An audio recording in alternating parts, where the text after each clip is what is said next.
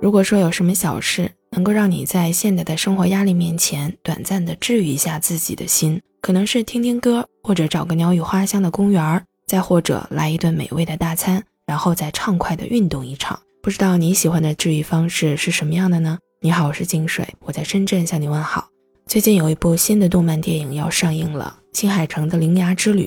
故事讲述的是一位生活在日本九州的一个宁静小镇上十七岁少女铃芽，在某一天遇到了在各地旅行的闭门师草太，两个人来到了山上的废墟之地，发现了一扇古老的门，据说灾祸将会从门的那一边降临于现世。但是之后不小心，草太变成了铃芽小时候用过的缺了一条腿的椅子。随后不久，日本各地的门都在一扇接着一扇的打开。所以，铃芽就在不可思议的门和小猫的引导下，在东京、九州、四国、关西，还有日本列岛等地，开始了拯救现世的关门之旅。之前看过他的另一部电影，叫《你的名字》。故事中的主角，一个是生活在东京的龙，一个是生活在乡间的三叶。他们一直在找寻一个人，梦中出现过的人。两个人在不同的时空中灵魂交错，每次梦中醒来，灵魂交换之后。需要注意的事项，分别帮对方记录在手机上。这样的恋爱方式很有趣，对吧？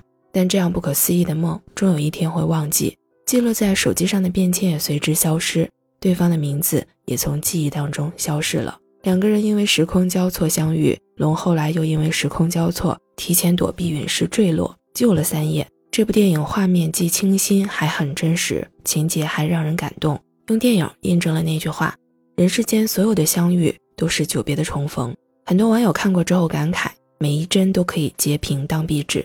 之后上映的《天气之子》依然在画面上保持着唯美的优势。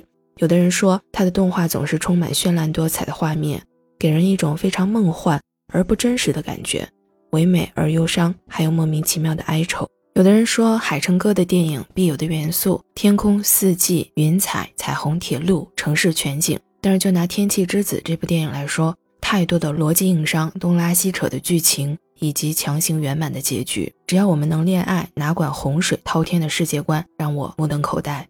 但也有的人非常喜欢这样的画面，因为一部电影被种草，把其他几部也看了。我虽然是个成年人，但也非常喜欢动画电影。动画不仅有低龄向，还有成人向。比如说1988年的《龙猫》，三十年前的电影，有的人长大了还会回看。宫崎骏曾想制作一部幸福又温暖人心的电影，一部让观众看完可以怀着欢喜轻松的心情返回家门的电影。毫无疑问，《龙猫》就是这样的电影。有一个网友说，他三十多岁了，依然喜欢看动画片。前几年呢，还把小时候看过的《龙珠》从头到尾又看了一遍。他觉得自己身上有很多好的品质，比如说像乐观、任性、纯真、正义感，这些都是动画片对他的影响。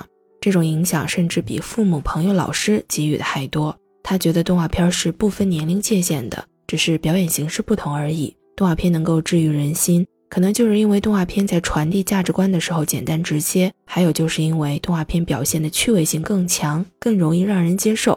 他很感谢小时候看过的那些动画片，甚至觉得说，如果有了孩子，会筛选积极正面的陪他一起看，然后跟他一起探讨人生。他的话应该说出了很多跟他一样喜欢动画的人的心境。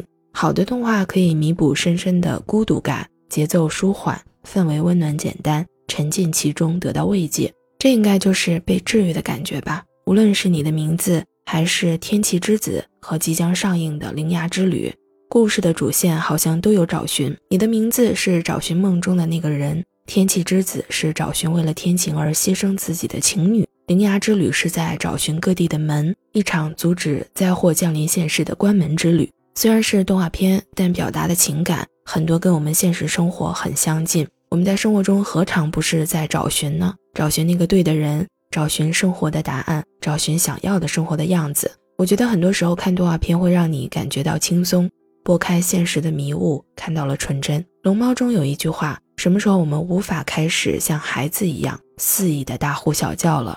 心里的小情绪堆积得像山一样高。直到溢出来，与其如此，不如永远像个孩子一样，偶尔从车水马龙的城市楼宇间走进一部动画片，去找一找心底的那份简单。不知道你是不是也很喜欢看动画电影呢？如果喜欢，那你看了电影之后的感觉又是怎么样的呢？欢迎你在评论区留言跟我聊一聊。那我们今天的话题就先聊到这儿，欢迎您订阅关注和点赞我的专辑，谢谢您的收听，我们下期见喽，拜拜。